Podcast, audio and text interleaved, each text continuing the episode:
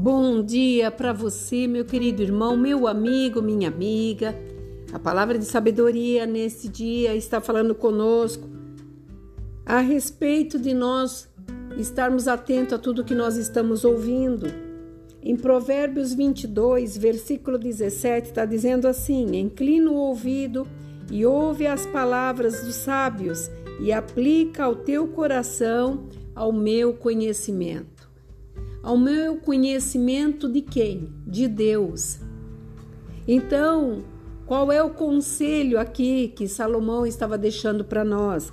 Para nós inclinarmos o ouvido para a sabedoria, e essa sabedoria é a única que nós temos que ter, a de Deus. E ele fala aqui para nós aplicarmos ao nosso coração, porque quando nós fazemos isso, nós estamos aumentando a condição de fazermos da nossa caminhada uma caminhada um pouco mais calma, confiante, plena. Nós passaremos por dificuldades, por lutas, por transições, mas nós teremos a certeza que estamos no caminho certo, porque estamos fazendo aquilo que é de conhecimento de causa. E esse conhecimento de causa é a palavra de Deus que nos dá o firme fundamento de que nós somos mais que vencedores em Cristo Jesus. E quando nós fazemos isso, nós sabemos que nós não estamos confiando em homens, mas num Deus que tudo pode, que tudo faz e tudo quer. E Ele quer o melhor para mim e quer o melhor para você. Por isso é importante colocar em prática as palavras sábias. Quando nós memorizamos uma palavra, de bênção que uma pessoa elabora para nós, nós ficaremos refletindo e aquilo trará para nós uma harmonia plena. E elas permanecem, principalmente na nossa mente.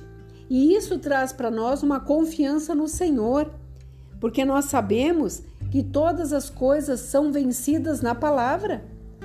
E quando você diz que você é filho de Deus, abençoado por Deus, e você pode em Deus todas as coisas, você está declarando para o inimigo nosso, para aqueles que muitas vezes maquinam mal, que nós temos um protetor.